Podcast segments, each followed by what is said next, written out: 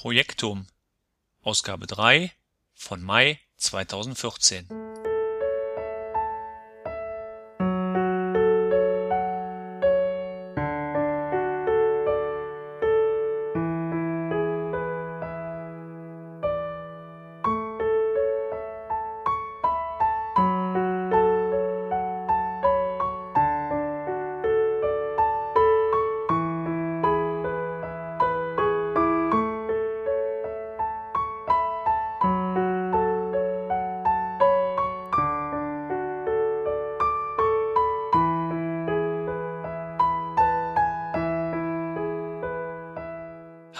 Hallo, liebe Projektfreunde und Projektuser. Ich begrüße euch zu einer neuen Ausgabe meines Podcasts Projektum an einem jetzt doch kühlen Maiabend. Man hatte ja hier schon die Möglichkeit, am Niederrhein ein wenig Frühlingsluft zu schnuppern. Aber ich denke, das war nur eine Demo-Version. Warten wir mal ab, wann jetzt hier der Frühling endlich einzieht. Worum geht's heute in meinem Podcast? Zuerst werden wir einmal die aktuellen Tech-News anschauen. Da ist ja doch wieder einiges geschehen rund um das Thema Microsoft Project. Und dann habe ich euch ein Interview mit Raphael Kölner mitgebracht. Raphael ist MVP für Office 365 und das Besondere an ihm ist, dass er Jura studiert und sich während des Studiums auf IT-Recht spezialisiert hat. Da ich beim Kunden oder bei Vorträgen in Bezug auf Project Online immer wieder mal mit juristischen Fragen konfrontiert werde, habe ich mir gedacht, frag doch einmal Raphael, ob er in meinem Podcast nicht einige Standardfragen hier beantworten kann. Über welche Fragen wir uns unterhalten haben und wie man als Jurist Microsoft MVP für Office 365 wird, gleich im Anschluss an den Tech News. Ja, für alle Zuhörer, die nicht wissen, was sich hinter Project Online verbirgt, hierbei handelt es sich um Microsoft Project Professional oder Microsoft Project Server 2013 als Office 365 Komponente. Ähm, dies bedeutet, dass Unternehmen die und, äh, entsprechende Version mieten können. Dadurch braucht ein Unternehmen zum Beispiel nicht mehr die komplette Infrastruktur zu betreiben, sondern kann Microsoft Project Lösungen direkt als SaaS, also Software as a Service Version beziehen. Ein Unternehmen kann jetzt zwischen den Produkten wählen Project Professional für Office 365, Project Online und Project Online mit Project Professional für Office 365. Und seit dem 1. Mai haben wir jetzt eine neue Mietversion hinzubekommen, die Project Lite Version, aber hier werde ich gleich nochmal in den Tech News explizit drauf eingehen.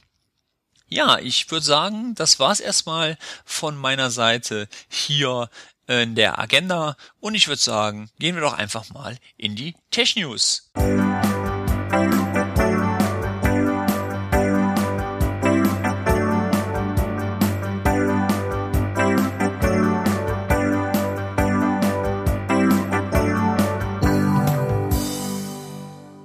bien Wo fangen wir am besten an?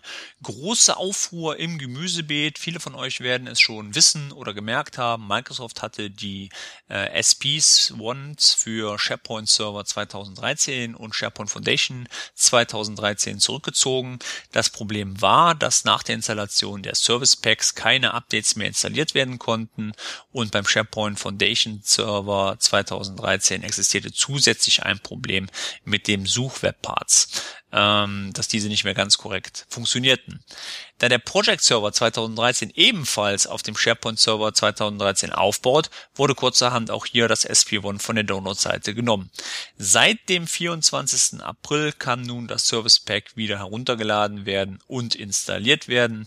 Ähm, kleine Anmerkungen noch von meiner Seite. Kunden, welche die Installation des SharePoint Server 2013 und Project Server 2013 mit SP1 über ein Image der Microsoft-Portal heruntergeladen haben, waren nicht von dem Bug betroffen. Ich hatte hier doch in der Vergangenheit einige Korrespondenz ähm, deswegen, und das wollte ich hier nochmal ganz kurz angesprochen haben.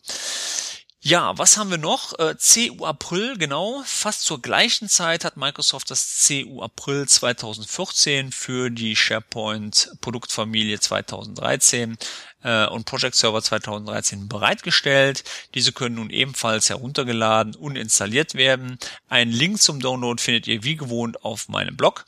Bei offenen Fragen bezüglich dem April CU in Bezug auf das SP1 hat Brian Smith von Microsoft einen sehr schönen Artikel verfasst, der da lautet Project Server 2013, Service Pack 1 in April 2014, Cumulative Update, All You Need to Know.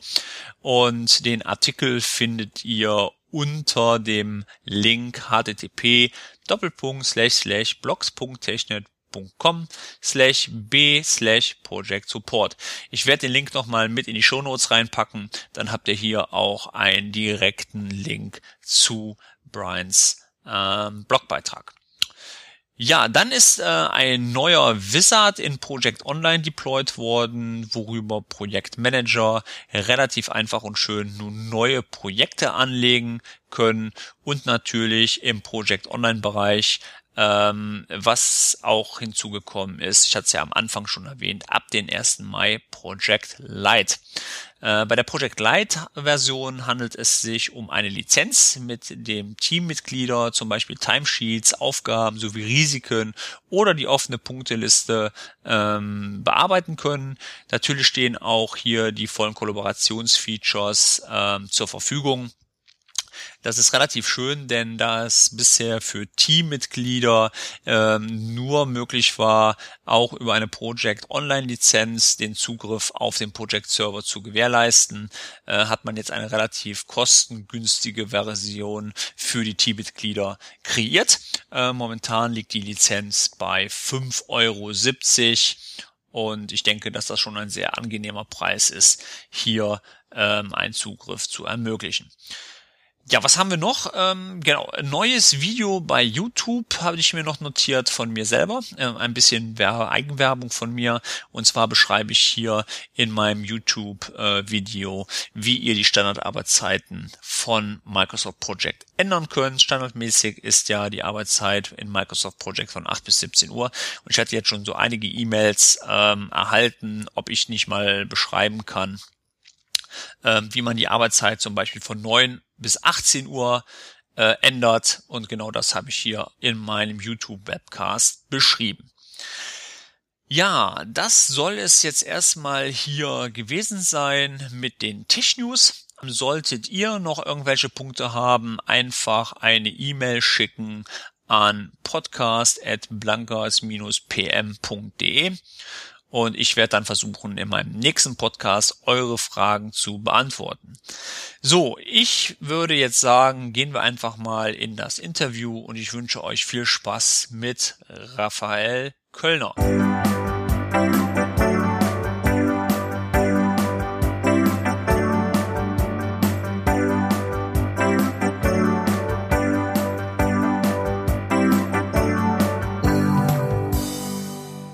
Hallo Raphael, ich begrüße dich jetzt hier recht herzlich zu unserem Podcast. Ich hoffe, du bist jetzt in der Leitung. Hallo Torben, ja, ich bin nicht. Ich, ich höre sogar. Hör dich du, sogar du hörst sogar. Ja, äh, du sitzt jetzt wahrscheinlich im schönen Köln, richtig? Äh, richtig. Äh, mittlerweile im sonnigen Köln. Im sonnigen, mittlerweile im sonnigen Köln. Ja, jetzt regnet es bei mir. Oh, okay, dann, dann habe ich den Regen, glaube ich, rübergeschickt. Nein. Hier ist Sonne, also ähm, kannst gern vorbeikommen. Okay, okay, nein, nein, nein, also ich, äh, wir hatten das ja schon mal, du bist ja nicht Fußball begeistert, aber ich meine doch etwas Köln vom, vom Niederrhein aus, ist das nicht so die favorisierte Stadt für einen Niederrheiner? Ja, ich, ich komme aus Düsseldorf, oder wir treffen uns auf neutralem Gelände. Das ist genau richtig, das ist genau richtig, ja. Ja, wir wollen ja heute so ein bisschen mal über rechtliche Aspekte reden, was so die Cloud betrifft, weil äh, wir hatten da ja vor einiger Zeit schon mal drüber gesprochen. Du bist Microsoft Office 365 MVP, richtig? Stell dich genau. einfach mal so ein bisschen vor. Ja, ich bin Raphael Kölner, ich bin mittlerweile 30 Jahre alt. Uiuiui. Und ähm, bin Office 365 MVP seit letztem Jahr, beschäftige mich mit Office 365 aber schon ein bisschen länger, eigentlich seitdem es das gibt und vorher auch mit den jeweiligen einzelnen Komponenten schon ein bisschen länger. Ähm, muss aber dazu sagen, ähm, ich glaube, nach meinen ersten Sätzen denken alle, ich bin ITler. Nein, ich bin eigentlich Rechtswissenschaftler. Also ich studiere Jura, bin gerade in den letzten Zügen äh, meines Studiums, also Staatsexamen steht jetzt an und möchte gerne in diesem IT-Bereich dann auch promovieren und äh, hoffe, dass der Professor, mit dem ich vor einem Jahr gesprochen habe, noch dazu bereit ist und mich gerne nimmt. Und ähm, ja, ich interessiere mich um den ganzen, ganzen Bereich von Cloud Computing, äh, von dem IT-Pro-Bereich, aber bis hin zu den App-Development-Themen. Ähm, ich gehöre zu einem Team, das die offizielle Bundestags-App für Windows 8 gebaut hat. Wir bauen die gerade fürs Windows Phone und bewege mich quasi alles, was in diesem Bereich, in diesen beiden großen Bereichen äh, sich tummelt, ganz, bewege ich mich ganz gut rum und habe aber meinen, meinen Favoriten quasi in Office 365 gefunden äh, und diskutiere und spreche äh, da gerne drüber und glaube, bin in der MVP-Community ganz gut aufgehoben. Genau, äh, was ich ja sagen muss, was ich ja bei dir immer so bewundere, Jurist und Office 365 MVP, das passt eigentlich gar nicht, oder? Also ich sag mal, sind doch, sind doch unterschiedliche Paar Schuhe. Ja, ja, ja äh, eigentlich sind es schon zwei unterschiedliche Paar Schuhe, aber ich versuche das Ganze zu verbinden. Also ich versuche den einen linken und den anderen rechten Schuh anzuziehen, ja. äh, so dass es ganz gut passt. Und sonst wären wir auch, glaube ich, heute nicht zu diesem Podcast irgendwie gekommen. Ja. Jedenfalls mit dem Thema, äh, wo wir uns gleich nochmal beschäftigen werden. Ich habe von Kind von Kindesbeinen an äh, gerne über über IT gesprochen. Ich habe eigene Rechner auseinandergenommen. Ich wollte immer wissen, warum ist das so? Warum funktioniert das so? Und so ging es, hat es mich dann auch in die in die Developer-Ecke geschoben, wo ich gedacht habe, okay, wie funktioniert so eine App? Äh, was ist eigentlich dahinter? Was für Programmiersprachen gibt es? Und auf der anderen Seite natürlich zu Office 365, weil ich wissen wollte, okay, ich habe mir so eine Office 365 Umgebung früher immer selber zusammengebaut. Jetzt gibt's das Ganze bei Microsoft über die Microsoft Server. Ich muss mich um die ganze Verwaltung nicht mehr kümmern. Wunderbar. Wo liegen die Unterschiede? Was kann man damit machen? Und kam direkt zu Cloud Computing, Cloud-Technologien und da zu den interessanten Fragen, wie ist das denn jetzt eigentlich rechtlich? Also wie sieht das da mit Datenschutz aus? Wie sieht das da mit Auftragsdatenverarbeitung? Also diese ganzen Keywords, über die wir, glaube ich, auch noch sprechen werden. Wie sieht's da überhaupt mit aus? Und das hat mich einfach da gefesselt und ich versuche das Ganze ein bisschen zu verbinden.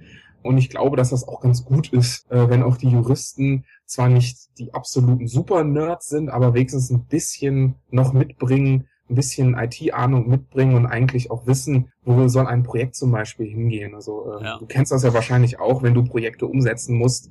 Äh, da ist oft wahrscheinlich auch ein Jurist oder jemand, der sich mit der Thematik auskennt, dabei, äh, um bestimmte äh, Regelungen zu treffen, Verträge zu schließen äh, oder einfach wie ist das zum Beispiel, wenn Mitarbeiter jetzt auf Office 365 migrieren? Hm? Dann müssen ja. die auch informiert werden und eingeführt werden. Es muss Schulungen geben, aber auch rechtlich aufgeklärt werden und äh, das Ganze so ein bisschen zu kombinieren und eigentlich in die Richtung zu gehen, was kann der Jurist oder was kann das Recht eigentlich tun, um solche Projekte auch umzusetzen. Ja, es ist also, halt, genau. Ich mag es halt, halt nicht, die zu, zu, zu, ich mag es halt nicht, die zu, ja, zu blockieren. Ich bin eher der Lösungsorientierte. Ja, das muss ich auch sagen. Also ich sag mal selber bei mir, also ich habe sehr viel ähm, Vertragsrecht gehabt, ich habe ähm, ja. sehr viel Personalrecht gehabt, Vertragsrecht, Personalrecht, genau. Ähm, es gehört halt einfach immer mit dazu und das sollte man ähm, halt ja. nicht ausblenden. Wir hatten ja schon mal im Vorfeld drüber gesprochen. Ich denke, dass uns das die nächsten Jahre auch sehr stark begleiten wird, das Thema. Ja weil die Cloud halt auch immer weiter innerhalb unserer, äh, in unserem privaten Umfeld, aber auch im beruflichen Umfeld immer eine, eine größere Rolle spielt. Und ja. Ähm, ja, aber es bringt ja auch die Cloud, wenn man das mal so betrachtet, ja auch einen großen Mehrwert für uns. Ja, wir haben ja, sage ich mal, mehr Features, wir haben schnellere Deployments in der Cloud mittlerweile, die Produkte werden schneller gelauncht, wir haben eine preisgünstigere Alternative für manche Unternehmen. Ich muss das immer noch mal so ansprechen, weil man muss schon kalkulieren, wo ist mein Break-Even. Ich denke, der ist nicht immer ähm, sofort ähm, bei fünf oder zehn Personen, da brauchen wir nicht drüber zu reden, aber irgendwann muss man, glaube ich, mal schauen, wann kommt für mich eigentlich auch eine Cloud-Lösung kostentechnisch in einen gewissen Interessenbereich rein.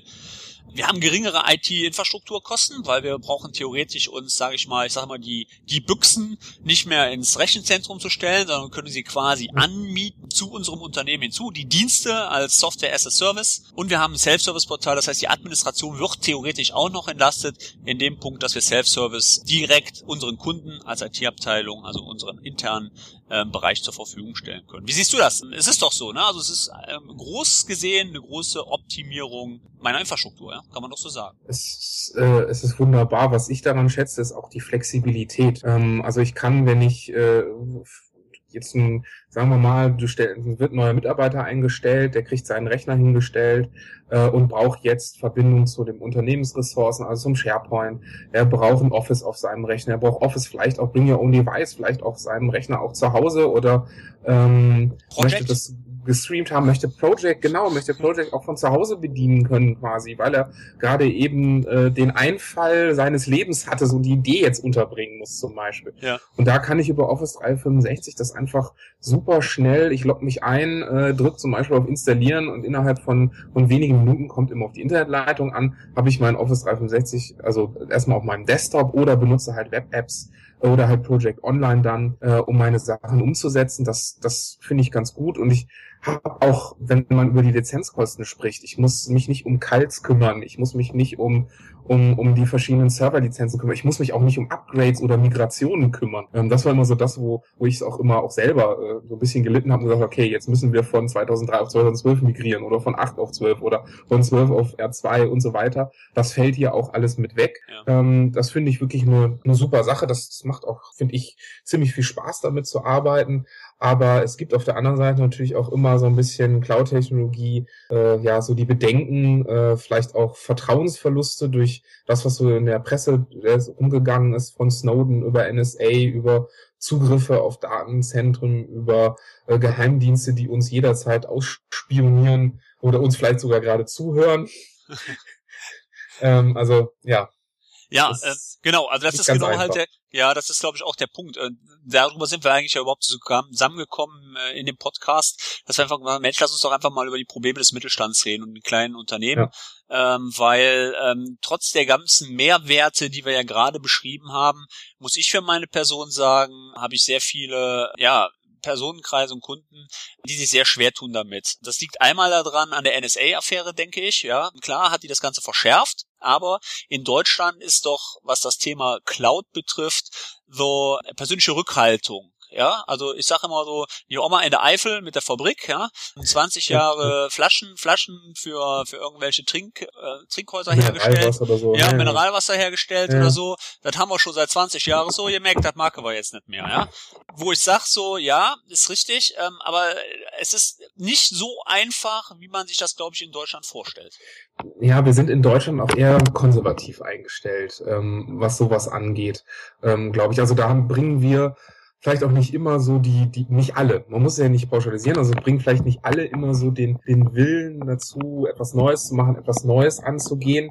Äh, ich war mal in einem Microsoft-Vortrag, da, ähm, da wurde, wurde das auch aufgemacht das Thema angesprochen, da wurde der Vergleich gezogen zwischen ähm, dem Auto und vorher der Pferdekutsche. Ja. Und äh, ich weiß nicht, ob es der Daimler war, oder, ähm, also jedenfalls aus der Autofabrik sagte mir, das Auto wird sich nie durchsetzen. Ja. Äh, das ist nichts Aktuelles. Und wenn man es heute sieht, äh, ich glaube, jeder hat von uns ein Auto, jeder fährt. Äh, das Auto ist eigentlich so das Liebste der Deutschen geworden. Ja. Und ähm, vielleicht, wenn wir beide dran arbeiten, wenn Microsoft äh, und auch die anderen Cloud-Anbieter, es geht ja nicht nur um Microsoft, da äh, noch einen Fund drauflegen und auch Datenschutz, Sicherheit äh, auch in den Fokus nochmal setzen, Transparenz auch und Vertrauen von den Kunden einfach erwirtschaften, auch von dem von der Oma, die die Wasserflaschen herstellt, äh, einfach auch nochmal zeigen, was überhaupt die Mehrwerte sind und Vertrauen in die Technologien setzen, dass es dann vielleicht auch, sagen wir mal, Office 365 und Project Online zum Auto der Deutschen in zehn Jahren wird. Ähm, das ist ja auch eine Entwicklung, die relativ kurz ist. Also äh, wenn wir uns das mit dem Auto vergleichen, das hat auch mehrere Jahrzehnte gedauert, bis wir den heutigen Stand haben. Und Office 365 an sich oder auch Project Online gibt es ja noch nicht so lange. Ähm, seit wann gibt's Project Online? Du bist der Spezialist. Äh, seit letztes Jahr. Seit, seit letztes Jahr, ja, also. genau, ich glaube April ja, des letzten Jahres. Irgendwie sowas. Also da, da sind wir ja auch noch nicht so weit. Äh, aber ähm, man sieht leider auch, also gerade auch wenn du die, die Dame im, im, in der Eifel oder so ansprichst, die, die ein kleines, äh, kleine Fabrik hat oder auch den Malerbetrieb oder so, man muss sich da auch überlegen, wie effektiv man arbeitet. Also es gibt ja auch große Unternehmen, die heute pleite gegangen sind, ich möchte sie jetzt nicht nennen, ja. die äh, haben mit Excel-Tabellen äh, gearbeitet und ihre Buche oder ihre ähm, ja, Buchführung gemacht, ihre, ihre Warenlager geführt und haben diese Excel-Tabellen einzeln dann immer an Zentrallager geschickt, die dann händisch die Excel-Tabellen zusammen zu einer gefügt haben und das dann weitergemailt haben.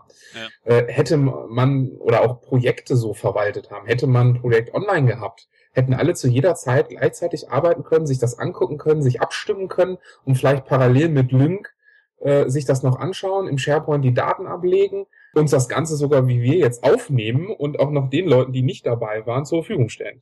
Ja, ich glaube, das ist, ähm, ich habe hm? damals, ähm, als ich meine ITIL-Zertifizierung gemacht habe, da war so ein guter Slogan, was die aufgenommen haben von der OGC, das hieß Business, ähm, äh, IT is Business, Business is IT. Und ich denke, ähm, das ist so der Slogan, der mir eigentlich auch immer so hängen geblieben ist. Das steht ganz vorne drin, bei dem, bei den 2.0er Büchlein ja. vorne noch als, als Slogan zu ITIL. Und ich denke, der Grundgedanke, den du gerade gesagt hast, ist schon richtig. Man muss, glaube ich, überlegen, wie soll es eigentlich weitergehen. Und die Zukunft eines Unternehmens muss natürlich auch äh, IT-Technik und strategisch ausgerichtet sein. Ja, und ähm, leider ist da nicht viel Geld drin. Also ich wollte dich jetzt nicht unterbrechen, aber ich kriege das so mit, dass leider viele die IT so, so wie das Juristische so ein bisschen stiefmütterlich behandeln im Unternehmen teilweise. Ja, genau. Ähm, und auch über, über die IT nicht nachdenken oder auch nie, nicht zum Beispiel Geld für ein Testsystem in die Hand nehmen. Wo man immer sagt, nee, man arbeitet jetzt nicht an der Produktivumgebung, sondern man lässt sich macht lieber ein kleines Testsystem, dass man gerne nachher in die Produktivumgebung iterieren kann, aber wo ich erstmal Sachen teste ähm, oder teste sowas bei Azure in der Cloud, äh, bevor ich das produktiv umsetze. Ja, das da gebe ich dir, genau, da stimme ich dir voll zu. Ähm, ich hatte ja, du hast es wahrscheinlich auch bei Facebook gesehen, mir ist ja meine Festplatte ähm, für äh, runtergefallen, kurz vor einer ja. Kundenpräsentation. Und ähm, dann habe ich das auch wieder installiert und ich habe es gemacht und hin und her. Und äh, dann habe ich gesagt, ey Mensch, warum machst du nicht in Azure? Ja, wir haben ja als MVP unseren ja. Azure-Account und ja. ähm, habe jetzt auch angefangen oder fange jetzt gerade damit an, meine Testumgebung in Azure aufzubauen, meine komplette Project-Umgebung. Und äh, das ist wirklich gut, ja. Ähm, da, da brauche ich mir keine Gedanken mehr zu machen, dass wenn ich zum Kunden hinfahre, meine Server nicht mehr hochfahren, weil meine Festplatte kaputt ist.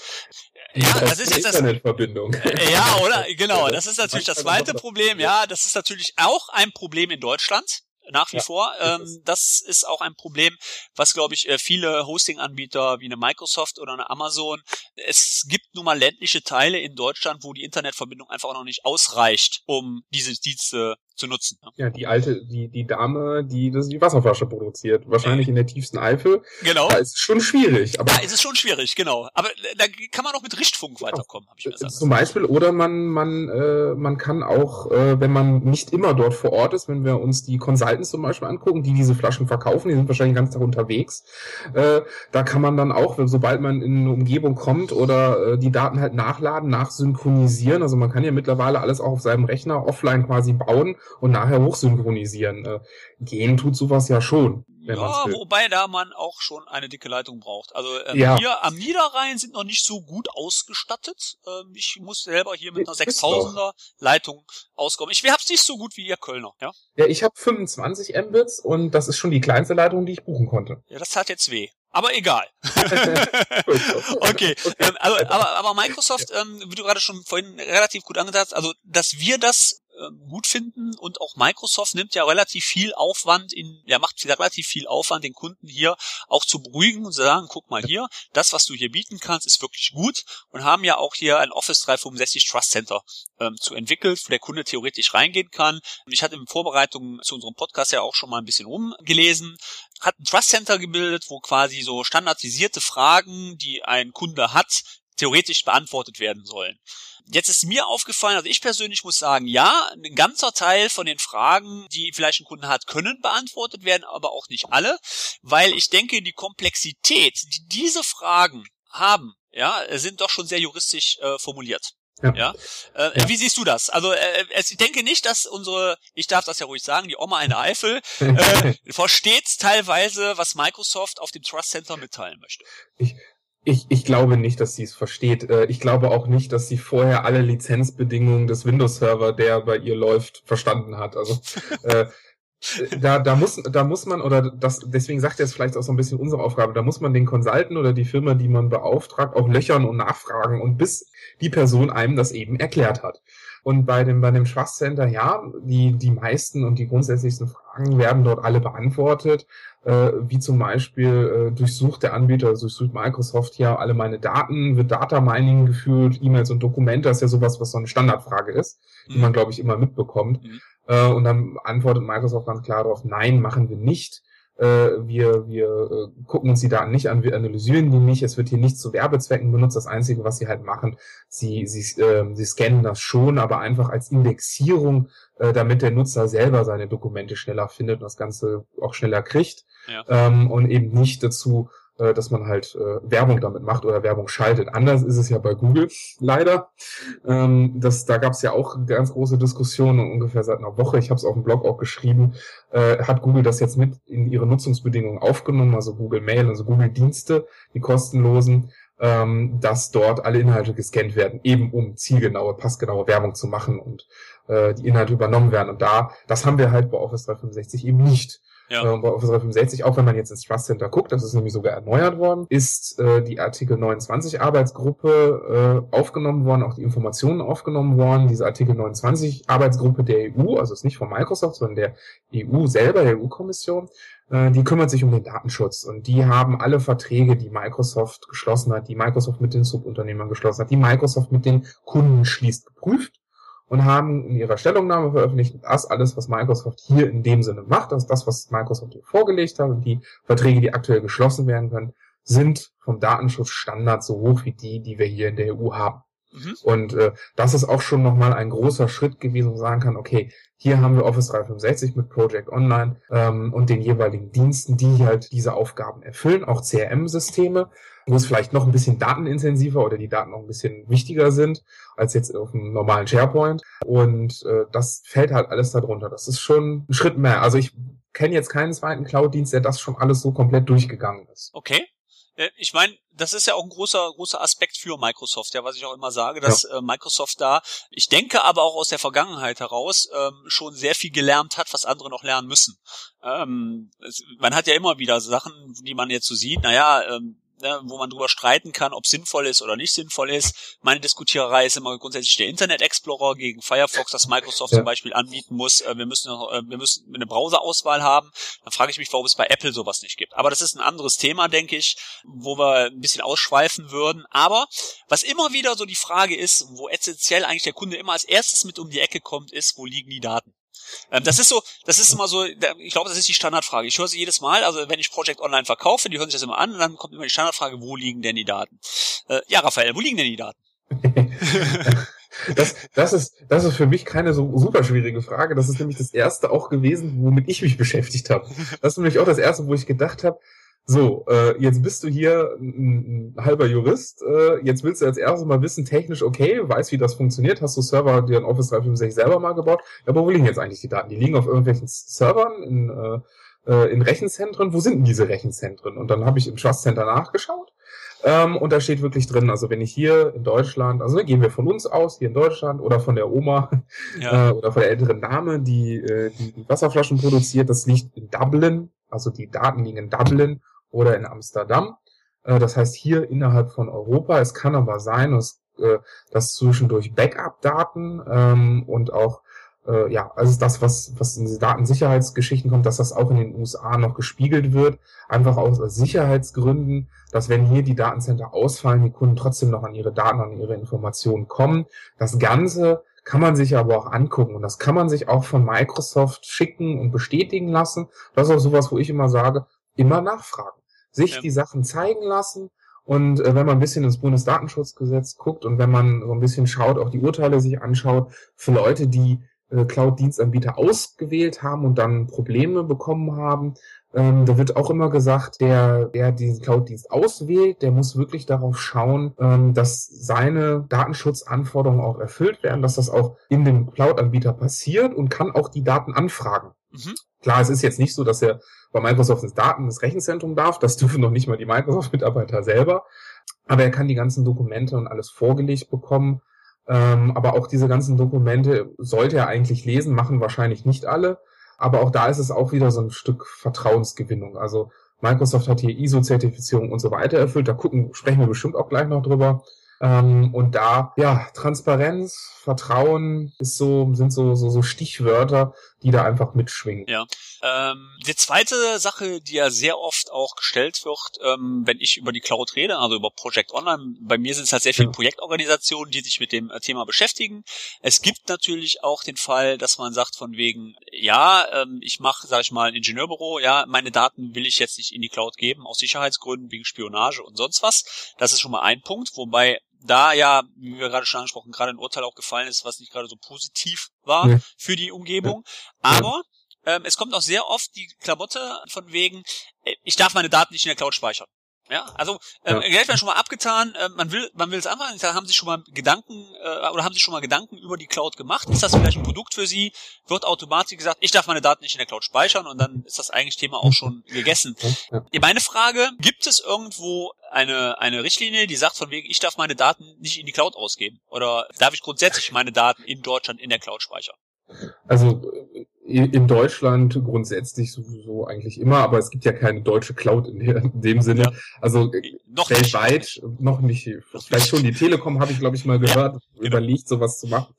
Ähm, also äh, es gibt keine jetzt hundertprozentigen gesetzlichen Bestimmungen, dass ich alle meine Daten eben nicht in der Cloud speichern darf oder dass ich ähm, bestimmte Informationen jetzt nicht direkt speichern darf, wo ich ein bisschen vorsichtig sein muss, wo es auch ähm, schon Bestimmungen geht, geht es natürlich um Finanzdaten, Gesundheitsdaten. Ähm, aber wenn wir wirklich von, von den mittelständischen kleinen Unternehmen ausgehen, da gibt es erstmal keine großen, großen Hindernisse, die Daten eben nicht zu speichern, wenn halt Bundesdatenschutzgesetz und die gesetzlichen Regelungen eingehalten sind. Ne? Also da muss muss der, der Cloud-Anbieter das nachweisen und ich als Auftragsdatenverarbeiter, also ich der, oder beziehungsweise ich, der die Daten dem Auftragsdatenverarbeiter gibt, äh, der muss auch den Auftragsdatenverarbeiter gut auswählen, das habe ich ja eben schon mal gesagt, und muss, äh, muss schauen, dass da wirklich alles sauber läuft. Das ist erstmal in Ordnung. Äh, ich kann selber ja auch noch meine Daten schützen und bestimmen. Das kann ich mit Bordmitteln machen oder halt auch selber äh, die nochmal zusätzlich schützen. Ähm, da, wie gesagt, das liegt aber auch wieder alles bei mir. Ja. Ähm, genau, also das ist gerade, also den Punkt, den du gerade jetzt genannt hast, finde ich ziemlich interessant. Ist dir denn irgendwie, ich meine, du bist ja relativ stark mit der Office 365 Produktgruppe auch verknüpft in der USA. Ist dir denn irgendwie mal was bekannt geworden, dass es wirklich mal Fälle gegeben hat, wo man mal nachgeprüft hat von wegen, pass mal auf, äh, die Daten hättest du gar nicht rausgeben dürfen. Also, ich meine, das ist das eine. Wir reden ja gerade über Aspekte, äh, also über juristische äh, Klauseln, die eingehalten werden müssen. Die Frage ist immer, es gibt ja immer so eine, so eine Sache, ähm, Theorie und Praxis. Und ähm, ja, erstmal also, müsste sich ja immer beschweren darüber, oder? Ja, ja, genau. Also bei Microsoft ist so, Microsoft unterscheidet eigentlich nicht, welche Daten das sind. Also das kann eine Kreditkartendaten sein oder das kann äh, irgendwie mein Besinnungsaufsatz über die Cloud sein. Ja. Da wird erstmal grundsätzlich nicht unterschieden, sondern die Daten gehören mir. Ich bin für meine Daten verantwortlich und Microsoft verarbeitet oder bietet bestimmte Dienste an, die ich mit diesen Daten halt machen kann. Ja. Was, was Microsoft macht, ist, wenn solche Anfragen kommen, ähm, dass sie die Anfragen im gesetzlichen Rahmen halt beantworten, das aber auch öffentlich machen. Also es gibt so äh, Reportings äh, von Microsoft, wo auch drin steht, wie oft zum Beispiel auch aus Deutschland Daten angefragt wurden von Sicherheitsbehörden und so weiter. Das ist, also das ist sehr relativ, eigentlich sehr transparent, da kann man genau nachgucken. Ähm, selber, um jetzt nochmal zu den Daten zu kommen, ne, zweiter ja. Punkt, zu den ja. Daten zu kommen, ob ich sie hätte dort speichern dürfen. Ähm, soweit ich mitgekriegt habe, gab es da noch nichts weil eigentlich Microsoft hier auch raus ist, weil ja. ich als User ja, ja, die Daten verbotenerweise hochlade. Ja. Äh, anders ist das äh, zum Beispiel bei einem Outlook.com Account. Da habe ich es schon mal mitgekriegt, also weg von Office 365 zu Outlook.com. Da hat jemand Nacktbilder hochgeladen okay. und sagte mir, dass sein Account äh, zwei Tage später gesperrt wurde. Ja. ja, da steht in den, ist keine gesetzliche Regelung, aber es steht in den Nutzungsrichtlinien halt drin, dass ich äh, obszöne, sexistische, ne, wir kennen diese ganzen ja, ja, genau, Formulierungen ja, halt eben nicht hochladen darf. Äh, das ist aber auch jetzt wieder eine, eine, eine vertragliche Vereinbarung zwischen Benutzer und Datenverarbeiter. Das ist bei Office 365 nicht so, ja. ist aber so, dass ich quasi für meine Daten herhalten muss, den Kopf hinhalten muss. Ja. Ähm, das ist aber nichts anderes wie auf einem Server in meinem Keller. Genau. Wenn ich also da äh, meine Torrents laufen lasse ja. und meine Spielfilme äh, ablege, um das mal hier jetzt ganz plastisch zu sagen, dann bin ich genauso dran, als wenn ich meine Torrents auf dem Azure Server in den USA laufen lasse und mir aus Deutschland die abrufe. Ähm, macht erstmal keinen großen Unterschied. Wollte ich gerade sagen. Ähm, wenn ein Unternehmen jetzt relativ unsicher ist, ähm, ja. ob es wirklich Daten sind, die ich rausgeben darf oder nicht, dann kommt immer so der Aspekt, überhaupt kein Thema. Ähm, dann sollen wir einfach am besten Steuer, äh, äh Steuer, äh, na, äh, Steuerberater fragen oder äh, Finanzamt fragen, die geben schon die, Aus, äh, die Auswertung, ob man es darf oder nicht darf. Äh, wie siehst du das? Oder sollte man doch besser zum Anwalt gehen? Uh, Steuerberater, Finanzamt. Also ich glaube, das Finanzamt weiß das nicht. also, Äh, wenn man an guten Mitarbeiter, ja, wir gehen ja nicht vom Pro aus, also es kann gute, es gibt bestimmt gute Mitarbeiter, die das wissen. Ähm, mein Mitarbeiter weiß es, glaube ich, nicht. ich hatte mal gefragt. Obwohl man da auch sagen muss, beim Finanzamt, letzter Satz dazu, äh, mittlerweile kann man seine Steuererklärung ja auch online abgeben, ne? Und wird mit dem Token zertifiziert. Also die sind ja mittlerweile. Wenn es funktioniert. Wenn es funktioniert. Also bei mir hat letztes Jahr funktioniert. Mal gucken, wie es dieses Jahr ist. Okay. Ähm, wen ich, wen ich fragen sollte, wenn ich überhaupt nicht weiß. Also es gibt, gibt zwei Möglichkeiten. Erste Möglichkeit ist, Microsoft bietet in regelmäßigen Abständen, speziell für Office 365, da spielt aber auch Project Online und so weiter, äh, zu sogenannte Tagesworkshops an. Das ja. heißt, äh, von morgens bis abends sind fünf, sechs Anwälte plus die Microsoft-Rechtsvertreter, äh, also LCA vor Ort, und die halten bestimmte Vorträge und beantworten quasi ganzen Fragen. Man kann auch zwischendurch fragen. Vertreten sind quasi alle großen Anwaltskanzleien, vom PwC, Osborne und Clark, also die wirklich so die Bekannten, die man kennt.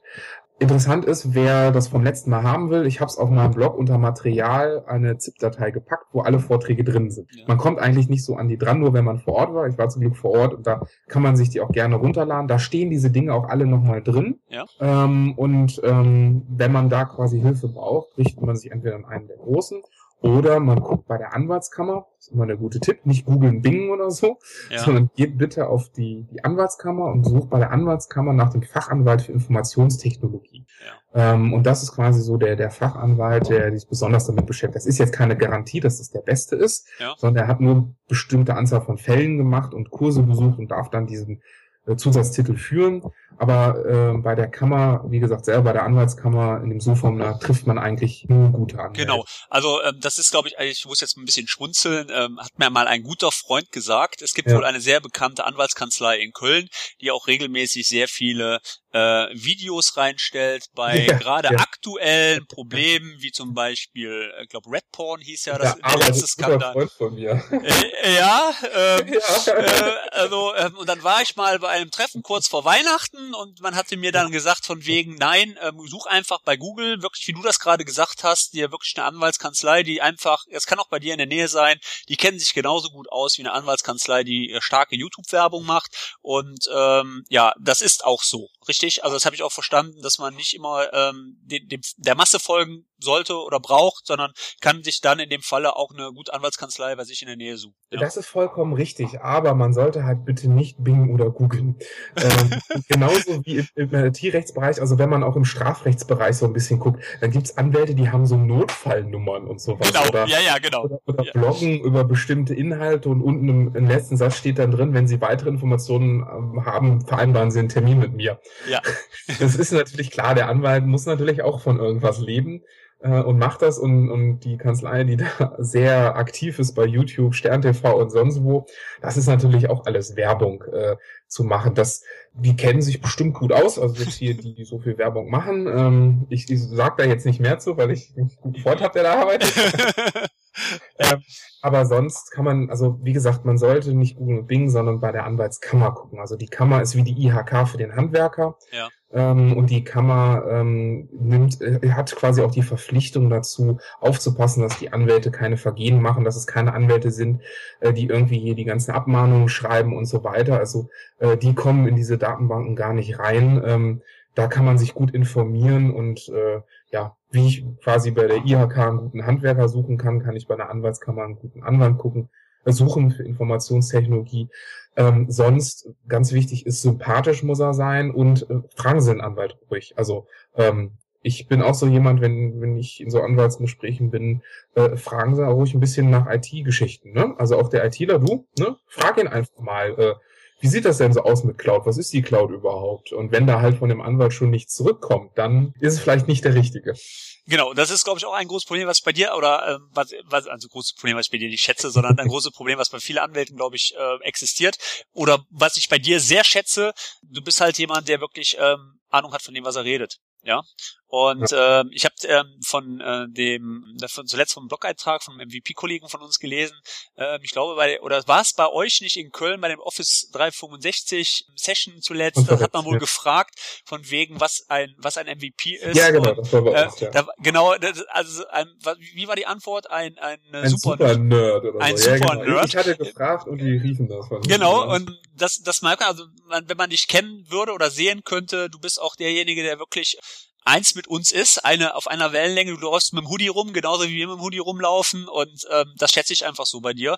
Ähm, aber du hast gerade eine sehr gute Brücke geschlagen, Raphael, und zwar ähm, Datenbank kommt keiner rein, was so die Cloud betrifft, von wegen auch mal so ein Punkt, der, wer darf denn da überhaupt reingucken oder wer kann in meine Daten reingucken, ja. So, ja. Hier muss ich wirklich sagen, ich war selber ja bei der Project-Konferenz in äh, LA und was war auch eine Session, die sich mit Supportfragen beschäftigt hat.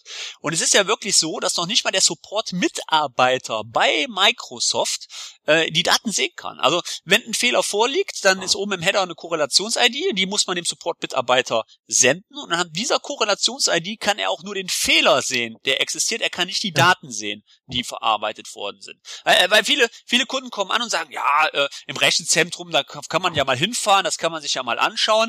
Äh, nee, nee, das ist nicht so, ne? Also äh, ist man nicht eben so von wegen, jeder Mitarbeiter bei Microsoft kann sehen, selbst der Support-Mitarbeiter kann sie nicht sehen. Ja, also ähm, das ist wirklich, also das ist wirklich ein Thema, was was ich auch ständig gefragt werde. Ähm, meine Daten bei mir im Keller, ne, quasi, da habe ich meine Macht, da weiß ich, auf dieser Festplatte liegen die Daten, ne, da kommt keiner dran, wenn ich das nicht will, wenn ich die Tür abschließe oder den Server abschließe. Äh, bei der Cloud ist das natürlich immer so ein bisschen die Unsicherheit, wenn man es nicht weiß.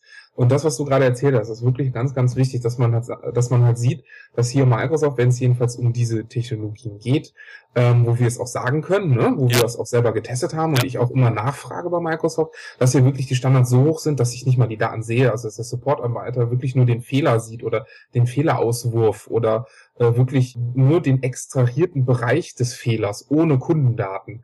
Ja. Ähm, und ähm, das ist halt sowas nicht mal nicht mal der Microsoft-Mitarbeiter. Also stellen wir vor, äh, jetzt hier unser Microsoft-Ansprechpartner für Project Online äh, fährt nach Dublin und sagt, ich will jetzt mal in den Server und gucken, auf welchen 20.000 Blades äh, jetzt hier meine Umgebung läuft. Ja, genau. Ja, genau. nicht reingelassen werden. Ja, ja. Die würden den auslachen. Ja.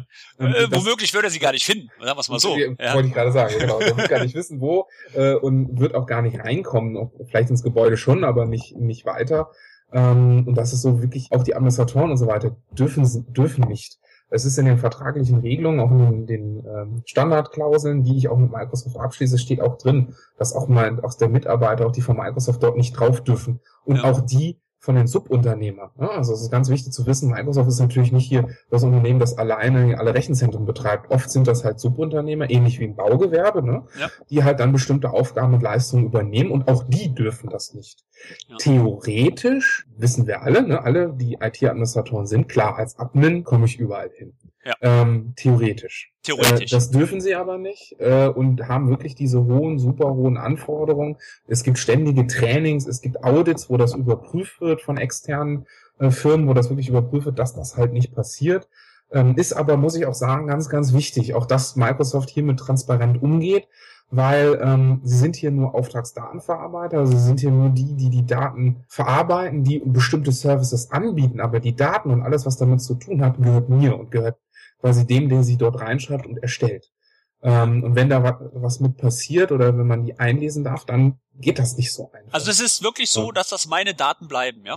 Es, es bleiben deine Daten, äh, da kommt, also jedenfalls hier, wenn wir über Office 365 sprechen, ja. Project Online, bleiben ja. es deine Daten, die gehören dir und äh, auch wenn jemand auf diese Daten zugreifen will, sei es Polizei, Geheimdienst ist ein anderes Thema, aber gehen wir mal den normalen Weg, von Polizei über Staatsanwaltschaft und so weiter, ähm, musst du auch informiert werden. Also das heißt, steht auch in den, in den Verträgen drin, Microsoft informiert dich, dass es hier einen, Richts, einen Beschluss gibt eines Richters, ähm, dass hier auf deine Daten zugegriffen werden. Und da werden auch wirklich nur die Daten rausgegeben, wenn du das möchtest, ne? ja. äh, äh die wirklich auch angefragt werden. Ähm, hier in Deutschland ist es natürlich so, ne, auch Microsoft unterliegt hier auch in Deutschland natürlich unserer Gesetzgebung. Das heißt, die müssen auch bestimmte Daten rausgeben, wenn du es nicht willst. Das ist aber genauso, als wenn die bei dir an der Tür klopfen, in den Keller gehen und einen Server mitnehmen. Okay, das wäre klassisch ja, ne? die, das wäre klassische Situation, schwarze genau. Limousinen fahren auf meinem Hof, klopfen an die Tür und sagen von wegen, so Herr Blankert, Sie arbeiten jetzt erstmal nicht mehr weiter. Äh, wir nehmen das jetzt erstmal mit, äh, Sie können auch gleich mitkommen. genau. Ja, äh, ja. Man muss aber da auch wieder sagen, ähm, eigentlich ist es mit der Cloud da auch schon ein Stück besser, weil äh, da kann keiner vor der Tür vorfahren und irgendwas mitnehmen. Ähm, und äh, wenn ich den, den Punkt mit den Geheimdiensten anspreche, klar, es gibt natürlich Vorschriften, auch gerade in den USA, äh, da sind die ein bisschen ausgeprägter, dass Geheimdienste auch ohne, dass der jemand davon informiert wird, an die Daten kommen und die Daten auslesen können. Das ist hier in Deutschland aber auch so. Auch eine TKÜ, auch eine, also eine Telekommunikationsüberwachung ja. Äh, die wird dir natürlich nicht gesagt, wenn da jemand mithört und äh, beziehungsweise ähm, wenn die Verbindungsdaten weitergegeben werden. Ja, das ist sowieso ja, das ist ja genau. Also, taktisch, ich ne? denke, dass auch momentan sehr die Medien sehr auf die USA sich eingeschossen haben. Ja, ähm, ich habe ja. das mal mit dem Heartbeat-Problem ähm, jetzt zuletzt bei der Verschlüsselung, SSL-Verschlüsselung mal so ein bisschen aufgenommen. Oh, äh, ich habe irgendwo gelesen, dass das seit 27 Monaten existiert, das Problem. Und äh, also wenn die, wenn die Amerikaner das wussten, gehe ich einfach mal davon aus, dass andere das auch wussten. Aber ähm, gut, das ist jetzt einfach so und ich denke, wie du es gerade schon angesagt hast, ähm, es gibt auch nach wie vor, auch vor Snowden gab es ja auch, ähm, konnte ja. der Geheimdienst ja auch schon einige Sachen machen.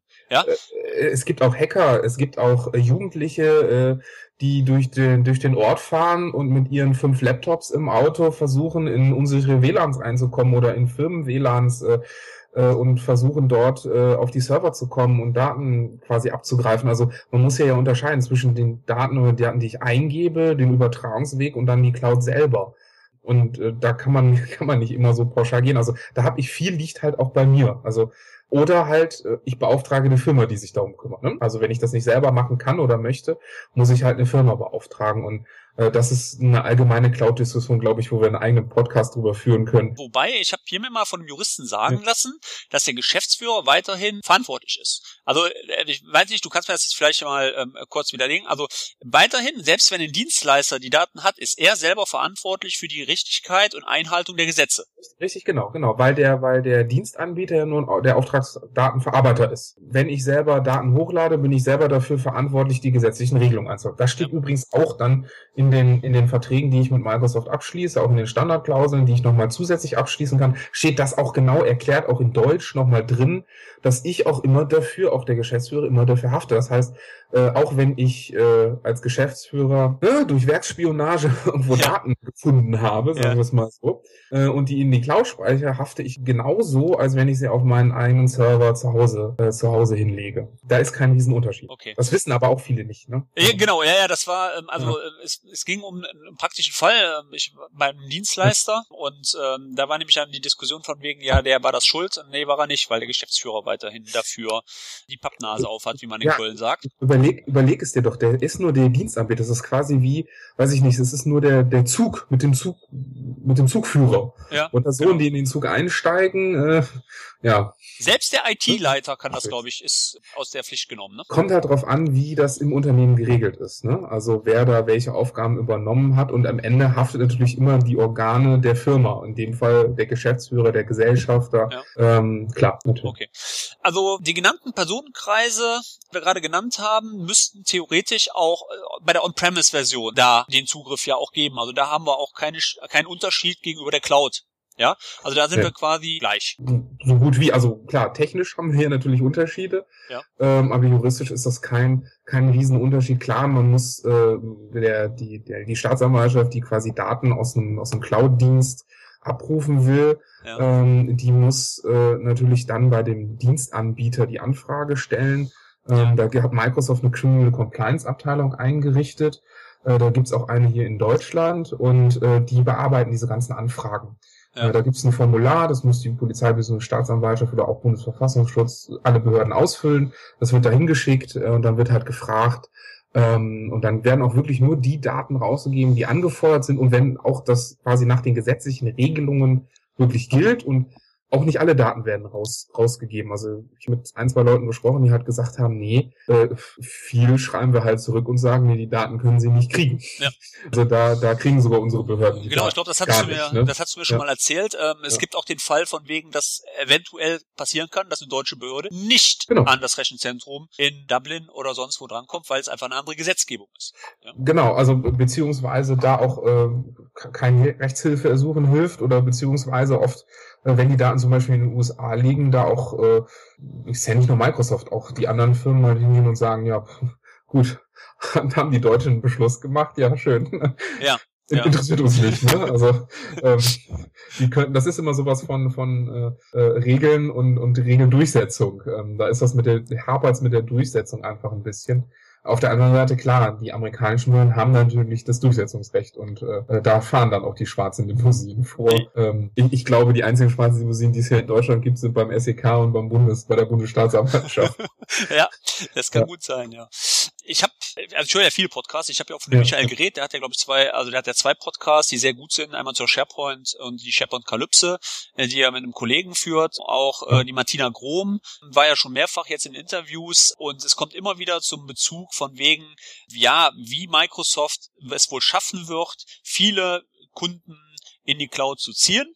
Ähm, dann kommen immer wieder Schlagwörter und Vokabeln, wie zum Beispiel von wegen, ja, über den Business Value, ja, die machen das über die Features. Ich muss sagen, wenn man gerade so im Kleinen- und Mittelstand unterwegs ist, ja, hört man doch sehr oft die Argumentation von wegen, nö, interessiert uns nicht, brauchen wir nicht, dann machen wir es doch on-premise, auf die Features können wir verzichten.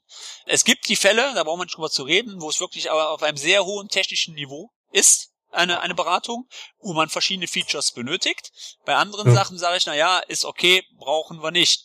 Aber ich persönlich muss mittlerweile feststellen, gerade im Projekt, im Projektbereich, weil wir da auch mit Daten arbeiten, sehr viele Architekten haben, Büros haben, die mit den Daten arbeiten, viel, viel, äh, wie, äh, sehr viele ähm, Maschinenbauunternehmen haben, die damit arbeiten, die sagen, nee, äh, wir machen das nicht, weil, ja, weil das Vertrauen fehlt. Ja, ähm, merkt das einfach. Also es ist, äh, ich weiß, äh, wie siehst du das als als als MVP für Office 365? Also ich meine, du wirst auch sehr viel mit Klein- und Mittelstand zu tun haben. Ich weiß, äh, klar ist das eine Marketingrolle, die rollt, ja, ganz klar. Aber für meinen Teil muss ich wirklich sagen, es ist wirklich in Deutschland ein Problem, dass das Vertrauen, also ich rede, also ich, ich glaube nicht, dass es über ein Business Value läuft. Ich glaube nicht, dass es über die Features läuft. Ich glaube, wir schaffen es nur, das über Vertrauen zu gewinnen, den Kunden. Hier in Deutschland, ja. Ja, in Deutschland, genau. Ja, ja, ja. Ich, ich rede nur für Deutschland. Ja, Deutschland die, die Amerikaner oder auch andere äh, Bevölkerungsgruppen, sage ich mal, die sind ja da ja, die verstehen uns nicht so konservativ nicht. Genau, ja, ja, die, ver nicht, die verstehen uns gar nicht. Ja, ja, genau. Ja, ja, genau. Ähm, ja, das ist auch das, was so ein bisschen eigentlich auch unsere Aufgabe ist, auch das auch von, ähm, von Martina und äh, von Kerstin und auch von Michael Christ, äh, da auch den, den MVP, äh, MVP-Kollegen, den, den Microsoft-Kollegen, auch, auch den MVP-Kollegen, wissen zu erklären, was hier in Deutschland eigentlich so für ein Feeling herrscht. Ähm, und wie halt eigentlich so ein bisschen die, die Konservativen sind, was sowas, solche Punkte halt angeht. Man muss da aber auch achten, auch wenn wir in diesen Punkten konservativ sind, leider vernachlässigen wir die IT im Unternehmen. Also ähm, ich kann auch meinen Server in meinem Unternehmen haben, wenn er ans Internet angeschlossen ist, ist der auch angreifbar ja, da muss man halt, also das, das ist ja auch nicht nur eine Diskussion, die ich quasi bei Office 365 führe, sondern die führe ich quasi, ne, lieber on-premise, on-cloud oder Hybrid-Umgebung oder in welche Richtung geht's. Und du hast recht, ich kriege sehr viele Anfragen, äh, wo wirklich das Vertrauen weg ist. Äh, du hattest eben schon mal angesprochen, ich habe es auch ganz kurz gesagt, in den USA gab es auch jetzt ein Urteil, äh, dass gesagt wurde, die Daten beziehungsweise US-amerikanische Unternehmen müssen Daten, auch wenn sie im Ausland gespeichert sind, herausgeben an Ermittlungsbehörden beziehungsweise auch an die Geheimdienste. Mhm. Äh, das fördert jetzt das Vertrauen nicht. Ähm, ähm, dass es gibt auch, ich hatte eine Veranstaltung hier an der Universität zu Köln, wo es auch Studierende äh, gefragt haben und genau auch auf diesen Punkt kamen und sagten, ja, das ist ja jetzt geurteilt, das heißt, wir können jetzt alle Cloud-Dienste vergessen, weil unsere Daten sind ja nicht mehr sicher kann man auch nicht direkt so sagen, weil natürlich ein US-amerikanisches Gericht kann natürlich was urteilen. Da wird, ne, wird hier in Deutschland erstmal keiner tätig. Also, ne, so wie das in Amerika ist, ist es bei uns auch erstmal so. Ja. Was mit dem Freihandelsabkommen kommt oder was da im Geheimen besprochen wird, das wissen wir alle nicht. Äh, das ist auch was, wo ich gerne Mäuschen spielen würde, gerade wenn es um diese Punkte geht. Ja. Ähm, was soll das, was soll das, was soll das nachher, was soll das nachher ähm, bringen? Also du hast das gerade angesprochen, vielleicht mal für die was Zuhörer. Das, das Freihandelsabkommen. Ja, was soll das ganz grob mal kurz umrissen? Also ist äh, im Moment das, was in der Presse auch immer steht, äh, beziehungsweise das, was man halt so mitbekommt, äh, geht es halt darum, äh, dass Handelsbeschränkungen zwischen den USA und Europa halt abgebaut äh, werden sollen. Es sollen mehr Importe passieren, also das, das ganze, der, der Wirtschaftsraum, also die beiden Wirtschaftsräume sollen einfach aneinander geglichen werden und man erhofft sich dadurch einen starken äh, ja, Überschuss an, an freien Arbeitsplätzen, einfach eine Beförderung, ein besseres Leben, äh, mehr Geld verdienen, ne? so die ökonomischen Gedanken, ähm, die da aufkommen. Aber ich vermute mal, äh, so wie ich das bei ein, zwei Blogs auch schon gelesen habe, äh, dass wahrscheinlich da auch so ein bisschen, vielleicht nicht über Datenschutz direkt, aber auch über Datenaustausch und so weiter gesprochen wird, weil wir wissen ja, dass es verschiedene Abkommen auch gibt, zum Beispiel die, die dass die USA mit der Europäischen Union ja eine ein Agreement haben, dass die Fluggastdaten abgegeben werden. Ne? Ja. Das ist ja auch heiß diskutiert worden. Ja. Ähm, und wie gesagt, da mal, mal schauen, also ich würde da gerne einfach mal sehen, was es da, was da so drin steht. Ähm, weil das wird ja leider auch nicht, leider nicht öffentlich gemacht, was sonst bei der Europäischen Union ja eigentlich alles öffentlich einlesbar ist. Also ich kann jedes Dokument lesen, äh, ich kann zu jeder Konferenz fahren, das ist auch sowas, was ich auch immer nur sagen kann. Ähm, die fahrt hin, macht mit, äh, äh, sagt eure Meinung und wenn ihr gute Ideen habt, bringt die ein, vielleicht werden die übernommen. Ja. Ähm, um jetzt, sag ich mal, die Kurve nochmal zu kriegen zu, zu dem, wie wird Microsoft oder die IT-Technik Cloud am besten verkaufen. Ja. Meine Sinn wäre klar, die ökonomischen Vorteile, die wir am Anfang des Podcasts ja auch gesagt haben, klar, die nach vorne stellen, aber auch mit dem Vertrauen oder dem Vertrauen als Zauberwort als Kombination daraus mitbringen. Weil wenn ein Kunde den, den Technologien oder den, den Angeboten, den Features nicht vertraut, dann äh, benutzt er sie nicht. Oder wenn er es auch nicht versteht, was eigentlich dahinter steckt. Oder ähm, das ist, also, da muss man halt Aufklärungsarbeit leisten. Das ist nicht was von, was von heute auf morgen funktioniert. Ich glaube, da können wir noch 100 Podcasts machen. Ja. Äh, da bleiben uns viele Themen offen, äh, wo wir da auch nochmal aufklären können, noch was sagen können oder auch sagen können, wo halt noch Probleme da sind. Also, ne, dass zum Beispiel nicht alle äh, Verträge, die ich auch optional in Office 365 abschließen kann, wenn ich in mein deutsches Portal gehe, äh, auf Deutsch vorhanden sind. Ja, genau. Ja, ja. Sowas, also das genau. könnte ja, müsste ja eigentlich machbar sein. Ja, doch, denkt man, denkt man. Aber du hast das, du hast das gerade schon relativ schön angesprochen, äh, gerade auch in Bezug, ähm, ja, was man erfüllen sollte und was man verhandelt. Es gibt ja auch jede Menge ja, Anforderungen, äh, Microsoft erfüllt die ISO äh, 27001, ja. Ich habe mir das hier gerade mal alles so aufgeschrieben, was da alles so in dem Trust Center steht. Ja, wir haben einen Auftragsdatenverarbeitungsvertrag, ADV, wir haben die HIPAA Bar, wir haben die WISMA, wir haben die FERPA. Äh, ich glaube, die kannst du alle viel besser ähm, beschreiben. Ähm, und wir haben unten drunter auch noch die EU Safe Harbor Abkommen, was offensichtlich aufgrund der NSA ja nicht so ganz eingehalten worden ist. Ja, wie siehst du das? Ja, also es ist, es, es ist schon wesentlich besser geworden als das, was wir vorher hatten. Also das muss man, das muss man vielleicht schon mal schon mal direkt mit sagen. Also wir hatten ähm, früher äh, fast nichts. Da hatten wir so die Standardverträge, äh, wie wurde was bezahlt, wer ist Vertragsinhaber und so weiter. Äh, ein bisschen immer Absätze zum Datenschutz und auch zur Sicherheit, weil das hat immer eine Rolle gespielt und Microsoft hat damit ja auch immer Werbung gemacht. Guckt man sich den Internet Explorer an, äh, denke ich oft, das ist so die Hauptargument. Das ist der sicherste Browser so ungefähr. Und schaut man hier drin, hat man, muss man ja sagen, dass das, was du gerade angesprochen hast, teilweise Zertifizierungen sind, ähm, teilweise Abkommen, die halt oder Inhalte, die nur in den USA gelten, die aber inhaltlich zu uns ähnlich sind, komme ich auch gleich noch zu. Und wir haben ähm, das Ganze eigentlich all, und ob, das Ganze so als optionale Vertragsergänzung. Ne? Diese EU-Standardvertragsbestimmung oder Model Clauses, ja. ähm, wie es auch oft genannt wird, ähm, die haben wir halt auch noch. Und ich kann die ja einfach mal ganz kurz einmal durchgehen. Äh, fangen wir mal mit denen einfach an, die, die wir schnell eliminieren können, nämlich die, die aus den USA kommen. äh, Family Education Right and Privacy Act. Äh, FREPA. Ähm, Gab es nicht sowas ähnliches bei, bei dem Simpsons-Film? Fällt mir gerade ein. Egal. Die hießen, FEMA hießen die. Ah, okay. Also Family Education Right and Privacy Act. Das geht quasi darum, äh, wenn man sich das anguckt, ist auch alles nur in Englisch, ist, eine, ist ein US-amerikanischer ähm, amerikanischer Privacy Act. Darum geht es quasi um die äh, Datenweitergabe innerhalb von Schulen und Bildungseinrichtungen. Also äh, die Eltern und die Schüler, wer darf an welche Daten rangehen, welche Daten darf man einsehen, ändern und so weiter. Das ist wirklich was, das ist wirklich gehört für die USA. Heißt aber nicht, dass wir sowas in Deutschland nicht haben. Bei uns in Deutschland heißt es anders. Es gibt bei uns natürlich auch Regelungen, dass zum Beispiel, wenn ich, äh, wenn ein Student volljährig ist, dass die Eltern natürlich nicht bei der Uni anfragen können und fragen können, welche Noten er hat und wie weit er ist und wie weit er studiert. Also ich habe früher mal in der Uni gearbeitet, wir haben sehr viele Anrufe bekommen, okay. wo die Eltern das wissen wollten, wie ja. weit ihr Sohn ist. Das geben wir nicht raus. Ne? Das ist so, das ist bei uns aber auch, glaube ich, ganz klar und selbstverständlich. Ja. Dann haben wir noch äh, Federal, Federal Information Security Management Act oder da gibt's auch die Federal Information Security äh, Agentur quasi, Agency. Ähm, das ist so ein bisschen wie, wie BSI bei uns, würde ich jetzt sagen, wenn man sich die Webseiten anschaut und da durchliest. Also sie kümmern sich quasi um, um den Datenschutz, um IT-Security, um Cyber-Security, um Audits, wie so, wird sowas durchgeführt, wie sieht physikalische Security aus, wie so Compliance-Regelungen.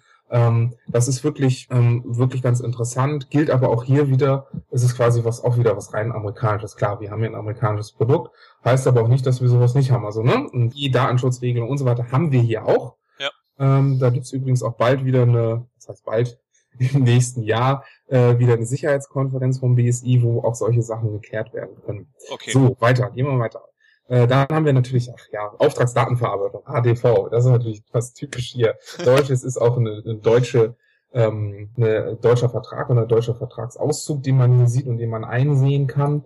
Ähm, und da wird wirklich darauf, wird nochmal definiert, was, was es gibt, wie die Begriffe aussehen und was eigentlich diese Standardklauseln sind. Das wird alles zurückgeführt auf eine, äh, eine Richtlinie. Das ist die 9546 EG-Richtlinie des Europaparlaments ähm, mit dem Beschluss der EU-Kommission aus Februar 2010.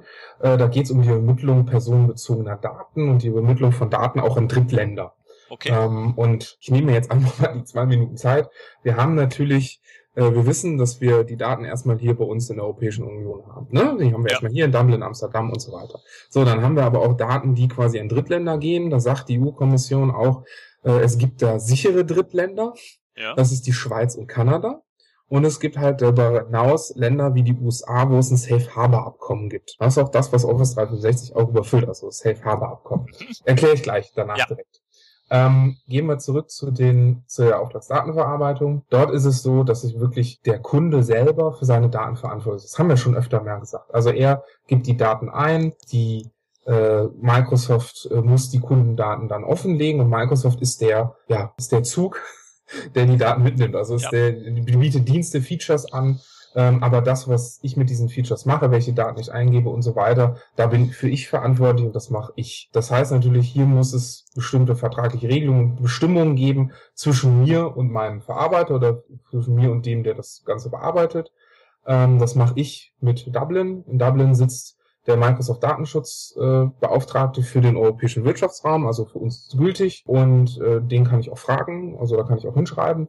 Äh, aber im Grunde genommen steht eigentlich alles in diesem, in diesem Vertrag drin, wirklich von über Sicherheit, äh, organisatorische Maßnahmen, ähm, was passiert bei Behördenanfragen, ähm, wirklich Kommunikation und Betriebsmanagement, äh, wirklich Zugriffskontrolle, also wirklich diese ganzen äh, Informationen, die jetzt nicht direkt im Trust Center stehen, äh, wo ich, wo du aber am Anfang auch gesagt hast, da müssen wir nochmal genauer nachgucken, ne? Da müssen wir ja. wirklich mal schauen, was ist zum Beispiel auch bei Sicherheitsvorfällen.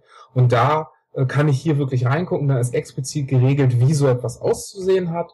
Äh, und da steht wirklich auch drin, du hattest ja auch schon, was ist, wenn Behörden anfragen, da steht auch drin, dass Microsoft zum Beispiel ähm, auf einen Gerichtsbeschluss hin natürlich auch sich dem Recht fügen muss äh, und hier Informationen auch oder Kundendaten auch rausgeben muss. Ne? Sie, mhm. Sind sie verpflichtet dazu? Kann, kann, kann, können sie quasi nicht verhindern. Ähm, und das gehört halt dazu. Also im Groben zusammengefasst, Microsoft oder hier Office 365 ist der Verarbeiter, bestimmte Feature, Dienste, Leistungen anbietet und ich bin der, der diese Leistung halt mit meinen Daten benutzt. Ähm, und alles, was ich mit meinen Daten auch vielleicht falsch mache, bin ich für verantwortlich ähm, und da kann ich quasi auch den Cloud-Anbieter nicht, nicht kriegen. Wie sieht ja. das denn aus? Wie sieht das denn aus, wenn zum Beispiel ähm, andersrum was passieren würde? Ich meine, äh, das ist glaube ich noch nie passiert, dass Office ja. 365 völlig vom Markt verschwunden ist oder äh, vom, vom Markt beziehungsweise äh, die Rechenzentren runtergefahren wurden, äh, Störungen sind, habe ich dann denn rechtliche, habe ich denn dann äh, rechtliche Grundlage zu sagen von wegen, ja ich ich verklag jetzt Microsoft auf äh, meinen Datenverlust, weil erstens kann, theoretisch kann es ja keinen Datenverlust geben, weil äh, wir haben die Rechenzentren gespiegelt. Zum zweiten Mal muss man glaube ich unterscheiden, handelt es sich hier um äh, um höhere Gewalt, ja ich sag jetzt einfach mal äh, Sturmflut kommt und ja Rechenzentren Zentrum unter Wasser. Äh, ist, glaube ich, höhere Gewalt, so wie ich das verstehe, äh, juristisch ja, genau. gesehen. Ne? Ja, genau. Und dann gibt's halt, äh, ja, wir haben, wir haben Ussel gebaut, wir haben den falschen Schalter umgelegt und unsere Server sind runtergefahren.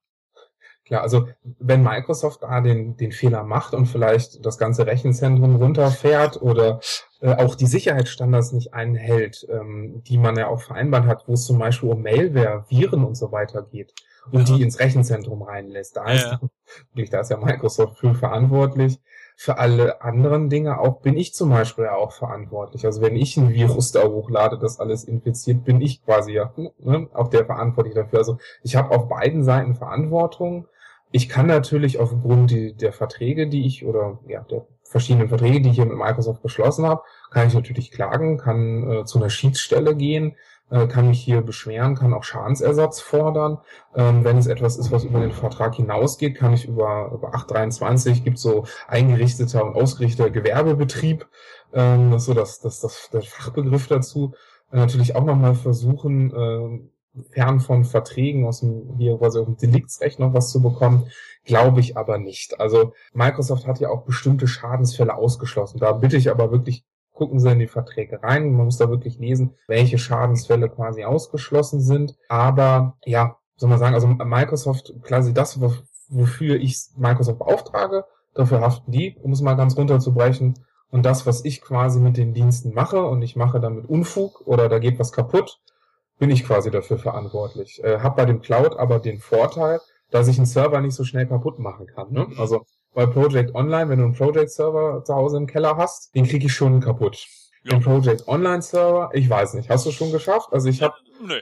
den SharePoint auch noch nicht hingekriegt. Nein, also das ist, ist schon ja? richtig klar. Man kann, man kann mal eine falsche Konfiguration machen, ja, ähm, aber das ist auch kein Problem, weil der Support wirklich super ist bei genau, Microsoft genau, ja. und das wirklich äh, super schnell auch wieder gefixt wird. Das ist überhaupt kein Thema.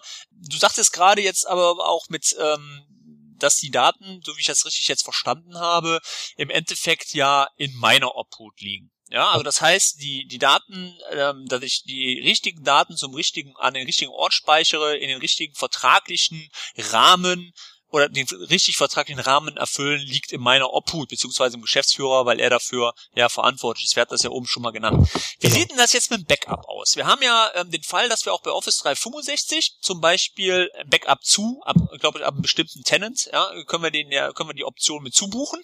Und jetzt ist passiert folgender GAU, äh, ich brauche ein Backup zurück und jetzt stellt der Kunde fest von wegen, ah, Moment, okay, also das Backup, was ich jetzt gerade zurückgespielt habe, entspricht nicht so, liebe Microsoft, das bist du schuld.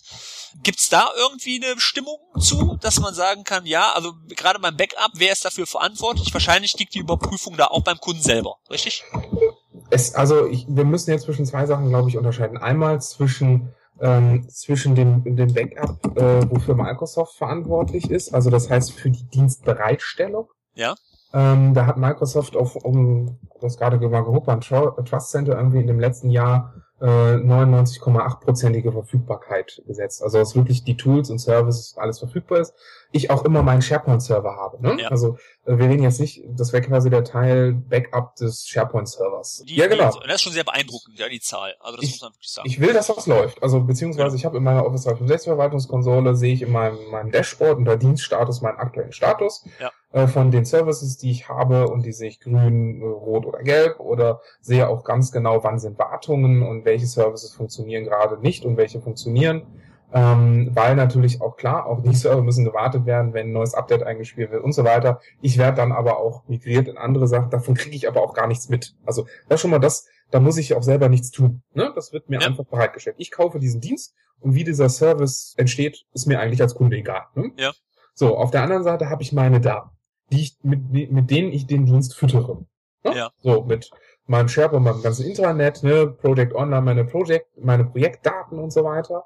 Äh, da ist es so, dass, dass Microsoft oder Office 365 natürlich hier sagt, ich kann den Dienst mit meinen Daten ne, zu 99,9% nutzen. Mhm. So, ähm, das heißt, meine Daten müssen dort und sollen dort auch immer verfügbar sein. Ja. Äh, für das Backup meiner Daten selber bin aber ich verantwortlich, weil Microsoft bietet nur den Dienst an. Mhm. Denen ist das egal, welche Daten ich da hochlade. Ich kann mir auch äh, eine, eine große E3-Umgebung äh, kaufen mit 100 Benutzern äh, und speichere da nur Bilder hoch. Also mal übertrieben. Ne? Also, ja, genau. Das, ja. das ist egal. Ähm, ich kann aber mit Office 365 Bordmitteln auch so Backups nutzen. Also ich kann äh, Backups beziehungsweise Ähm, gehen wir in den Exchange-Bereich, äh, kann ich auch genau sagen, wie lange E-Mails aufgehoben werden sollen, ob die für immer archiviert werden sollen, äh, ob die immer verfügbar sein sollen, ob die irgendwo übertragen werden sollen. Da gibt's auch vorgefertigte Richtlinien oder ich gehe halt hin und erstelle die mir einfach selber. Ähm, das, das funktioniert ganz gut. Ich mache das auch. Ich habe mir die auch sofort eingestellt. Das ist so das ein, die ersten Sachen, die man mit einer Umgebung macht äh, dass man halt genau darüber spricht, auch ähm, über Schutz, also äh, ähm, dass meine Daten bestimmten Schadsoftwarefilter haben, äh, Spamfilter ähm, und solche Dinge, die halt dazugehören. Was, ähm, was andere ja. Anbieter sich vielleicht auch angewöhnen sollten, Spamfilter einzusetzen. Wäre wär sinnvoll. Ja. Ähm, das, dann bin ich aber auch wieder ein bisschen dazu verantwortlich, weil Microsoft weiß natürlich nicht bei mir, was das Spam ist. Ich hoffe, dass sich das jetzt ändert. Äh, wir haben ja alle mitgekriegt, dass es wohl, ähm, also auf der Mac, das ist im April gewesen, auf der Konferenz in Austin, wurde ja schon so ein bisschen gesagt, dass es bald ähm, ein mitlernendes Exchange-Konto gibt, ja. äh, was hundertprozentig auf mich äh, gestützt das Ganze macht ja. und auch zwischen Spam unterscheidet. Also da bin ich mal gespannt drauf. So. Wobei man hier erwähnen sollte, das Feature wird wohl noch ganz, ganz, ganz, ganz, ganz lange dauern, bis es auf dem On-Premise Exchange-Server zur Verfügung steht. Ja. Aber so wie ich das vernommen habe und auch hier der Community aufgenommen habe, soll das schon relativ bald in ähm, Exchange Online zur Verfügung stehen. Ne? Ich, nee, das ich durfte es schon mal testen. okay, also wir sind da schon etwas es, weiter. Es, wir sind da schon ein bisschen weiter, auch was Office Graph angeht und sowas. Also das, äh, da sind wir schon ein bisschen weiter, aber da sind wir beide ja leider mit unseren Händen gezwungen, in einem öffentlichen Podcast, Podcast da nicht drüber zu reden. Genau. Äh, hier, ähm, zwei Sachen hatte ich noch. Einmal ja man kann natürlich selber äh, Backup-Tools noch nutzen von Drittsoftware. Mhm. Äh, oder ich mache es halt händisch, also so wie bei meinem Server quasi zu Hause, wenn ich keine dritte Software, also keine äh, Drittparty-Software habe oder sonst was. Also ja, ja. selber kümmern oder Bordmittel nutzen. Genau, genau. Äh, dann habe ich noch einen Punkt, was ja eigentlich so ein großes Leid in Deutschland ist, bei vielen äh, Unternehmen, ist ja E-Mail-Archivierung. Ne? Ja. Ähm, da habe ich ja auch die Option über Office 365 äh, relativ einfach die rechtlichen Grundlagen zu erfüllen. Ja? Also ich weiß gar nicht, äh, wie lange, äh, das ist glaube ich schon fast sechs Jahre die Pflicht. Ähm, es war ja mal so eine Schonzeit und dann wurde ja scharf geschaltet, dass es gemacht werden muss. Man hat wirklich sehr oft, dass man wirklich noch beim, beim Kunden sitzt und ähm, dann auch über verschiedene IT-Projekte spricht und dann wirklich holt E-Mail-Archivierung. Äh, ja, ja. ja, ja. Mhm. ja, aber ähm, da auch eine, eine wirklich äh, gute Grundlage, auch die rechtliche Grundlage zu erfüllen mit Office 365. Ne? Genau, ich muss hier aber auch einen bestimmten Plan haben. Also mit dem, mit dem kleinen Plan oder mit dem Plan für Privatkunden ist das nicht machbar. Ja. Ähm, also ich gehe jetzt mal ein Beispiel aus, also die, die äh, großen Pläne wie E3-Plan zum Beispiel, da ist das dabei. Das heißt, quasi die Aufbewahrungsrichtlinie oder E-Mail-Archivierungsrichtlinie, die werden immer, äh, wenn man durch die Foren guckt, immer ein bisschen unterschiedlich genannt. Äh, da kann man wirklich genau einstellen, wie lange welche E-Mail, welche Fächer, welche wirklich wie lange gespeichert werden sollen und aufbewahrt werden sollen. Damit kann ich die ganzen gesetzlichen Aufbewahrungspflichten erfüllen. Aber auch die gesetzlichen Aufbewahrungspflichten sind im Moment in der hohen Diskussion. Ja. Wie wir alle mitgekriegt haben, der Europäische Gerichtshof hat die äh, Vorratsdatenspeicherungsrichtlinie der EU gekippt. Äh, die nationale Umsetzung in Deutschland wurde ja versucht, die wurde vom Bundesverfassungsgericht einkassiert. Äh, unser aktueller Justizminister sagt, wir brauchen das alles nicht. Mhm. Äh, die CDU, CSU möchte das aber gerne haben, oder besser gesagt die CSU hier. Also da ist auch gerade ein bisschen, ist viel Diskussion drin. Also technisch wird hier etwas angeboten. Ja. Was ich dann machen muss oder auch in Zukunft machen muss, da muss ich, ja, unsere Blogs beschauen. Da kann Microsoft aber leider nicht helfen ähm, weil da ist jeder für sich selber verantwortlich, auch ob er es einhält oder nicht. Also ja, also das ist aber auch gerade, wo du sagst, ähm, einen bestimmten Plan haben, also nicht Plan, sondern Ahnung haben, sondern Plan. Wir reden von Office 365 genau. Plan haben.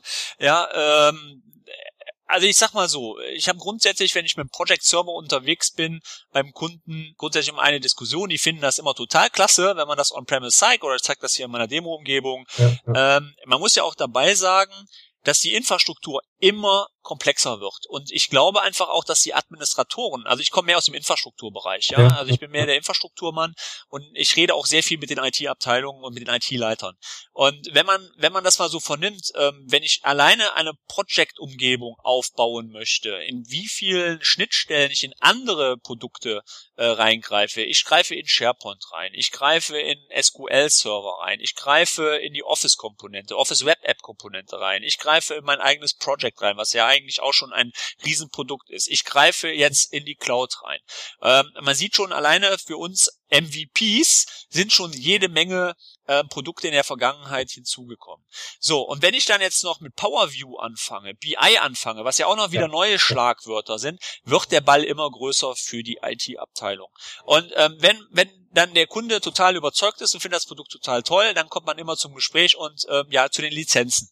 Und dann wird's manchmal dunkel. Weil wenn dann die Oma in, die, in der Eifel hört, wir brauchen dafür einen Enterprise SQL Server, weil wir so ein PowerView nutzen können, wir brauchen äh, eine Enterprise Call für einen SharePoint, wir brauchen, das muss man sich natürlich auch alles ausrechnen. Du hast vorhin es relativ schön gesagt, der Gap, ja, und ich denke, dass gerade auch mit der E-Mail-Archivierung, wenn ich mir die On-Premise hinstelle, ich auch nicht günstiger wegkomme, wie, ich sag jetzt einfach mal, ich habe die, Pläne jetzt nicht auswendig, ja. ähm, 2850. Ja, ich glaube, dass das, das ist schon ein Weg, den Kunden zu überzeugen, wenn er sagt, okay, ich gehe den Weg hier mit Microsoft und gehe hier auch mit der Cloud. Und, und ich vertraue dem Ganzen auch. Also genau. und ich äh, vertraue dass das, was ich hier einstelle, funktioniert. Also und das, was, äh, dass quasi meine Daten auch wirklich noch da sind. Ne? Also das ist aber auch das, was wir immer testen. Also wir auch die Office 365 MVPs, wenn da was Neues kommt oder so, wir testen das durch. Und wenn da was nicht funktioniert, dann spielen wir das an die Produktgruppe wieder. Also äh, das macht ihr wahrscheinlich auch. Ja, ne? genau. Ja, ja, ja. Ich meine, also, wir, wir sind ja auch im guten Zusammenhang mit der ja, Produktgruppe. Ja. Also das, das passt bei uns auch, ähm, weil wir ja ein kleines Team sind im Projekt. Also Projekt ist nicht so groß wie SharePoint oder wie Exchange oder SQL, ja. Ähm, aber es wird ziemlich interessant. Also ich denke, ähm, was die neuen Features betrifft, wir haben jetzt auch, also ich habe jetzt auch wieder neues Feature. Ich habe es gerade schon im vorigen, herigen Teil in Tech News erwähnt. Es geht verdammt schnell voran mit der Cloud und das muss man halt einfach abwägen. Wie weit gehe ich die Features mit? Brauche ich die? Und ja, ich bin auch überzeugt davon, aber man, wie gesagt, wir müssen halt schauen, wie wir da mit dem Vertrauen umgehen. umgehen ja, genau, und, und man muss ja wirklich sagen, man muss da auch einfach ein bisschen, auch, auch ein bisschen rechnen und gehen und in sich selber gehen, was man dafür für sich haben möchte. Also äh, um eine komplette E-Mail-Archivierung aufzubauen, da baue ich äh, ein, ein großes NAS, äh, weiß ich nicht, RAID 5 äh, RAID 10, wie auch immer, das muss Strom laufen, die Festplatten müssen laufen, wenn ein Festplatte kaputt geht, muss ich die austauschen, ne? das steht nur in der Ecke. Ja. Das habe ich hier alles nicht. Ja. Ähm, ich, ich bin immer jemand, der sagt, wenn ich da wirklich, wenn mir jemand quasi Pistole auf die Wurzel sagt, Raphael, sag jetzt mal, was würdest du machen? Ähm, also ich bin jemand, ich benutze die On-Premise, äh, benutze die, die Cloud-Version und habe On-Premise, also bei mir zu Hause, ein kleines QNAP stehen. Aber an diesem kleinen QNAP ein Terabyte äh, auf äh, RAID 5 und da liegen nur meine absolut wichtigen Daten. Ja. Hab das also meine Daten ganz stark klein reduziert. Alles andere wie Software, also ich muss ehrlich sagen, mit Office 365, ich habe seit zwei Jahren keine Office-DVD mehr in der Hand gehabt. das wird, ne, wird ja, installiert. Genau. der, der, der Admin, äh, wenn er das über Intune auf seine Clients installiert, der braucht auch kein ISO mehr der schiebt das einfach rüber. Ne? Also genau. ähm, da denke ich nicht mehr drüber nach, so ähnlich wie, wie Games. Ne? Wer hat von uns heute kein Steam-Konto mehr? Früher standen die ganzen äh, Regale voll mit CDs, heute hat man das alles nicht mehr. Und ja, hofft, genau. Ja. Und, und, vertraut und hofft, dass man sich noch einloggen kann bei Steam. Ja, das ist ja. jetzt das ist jetzt hier nicht so, weil hier kann ich bei Microsoft zum Beispiel im Gegensatz zu Steam weiß ich, wo die Damen sitzen, Herren sitzen und kann da auch vorbeifahren und äh, ähm, kenne die Leute.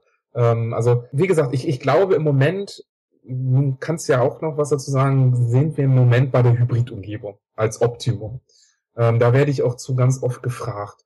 Ja. Ähm, ich denke, wenn, wenn sich das weiter ausbaut, wenn die Features besser werden, wenn das Vertrauen da ist, wenn auch die, die vertraglichen Regelungen noch, vielleicht noch ein bisschen schärfer werden, dann kommen wir vielleicht wirklich zu den, zu der reinen Cloud-Nutzung. Mal schauen, mal schauen, was die Zukunft bringt. Also ja, ich, ich glaube, ich glaube, man muss sich auch vorher Gedanken machen von wegen zum Vertrauen selber, welche Daten habe ich denn überhaupt? Ja, Also äh, ganz ehrlich, also ich habe sehr oft, dass ich mit einem Freund oder einem Bekannten am Telefon bin und also, ich habe jetzt alles auf Festplatte gesichert und man ist ganz stolz, dass man Automatismus bei, bei, bei Windows 8 installiert hat und die ja. Daten gesichert hat. Wo hast du denn deine Daten? Ja, in SkyDrive, äh, in OneDrive, oh Entschuldigung, OneDrive. ähm, ich benutze das auch schon was länger in OneDrive und dann so, ja, das ist doch total NSA und also ganz ehrlich, wenn einer bitte schön meine Blogartikel, die ich in Word nochmal vorgeschrieben habe, gerne lesen möchte, braucht er, kann er sich die Arbeit sparen. Er kann direkt auf meinen Blog gehen und diese Artikel lesen. Wenn jemand irgendwie meine meine Arbeiten oder sonst was lesen will oder ein Konzept, was ich geschrieben habe, ja, bitteschön, ja, ja, ähm, ja. Äh, bitte zu, ja. Also wie gesagt, ähm, das ist glaube ich so, wo man also man muss glaube ich überlegen, ist wirklich der Palaver, den man um diese ganze Sache macht, wirklich wert. Ja? Äh, Oder für die Gesamtheit der Daten wert. Ich, also es genau. gibt bestimmt, lass uns so sagen, der Scan deines Personalausweises oder der Scan äh, deiner Steuererklärung, äh, das sind vielleicht insgesamt 100 MB, die würdest du nirgendwo hochladen. Äh, die hast du auf vielleicht maximal zwei USB-Sticks bei dir liegen, die du hoffentlich mit BitLocker noch gesichert hast. Die meisten sichern ja ihren USB-Stick nicht, ne? Nein, ich bin ein bisschen paranoia. Ich habe nur Papierform im Regal. Ja, ja das ich, ich muss gestehen, das habe ich zusätzlich auch. Ja.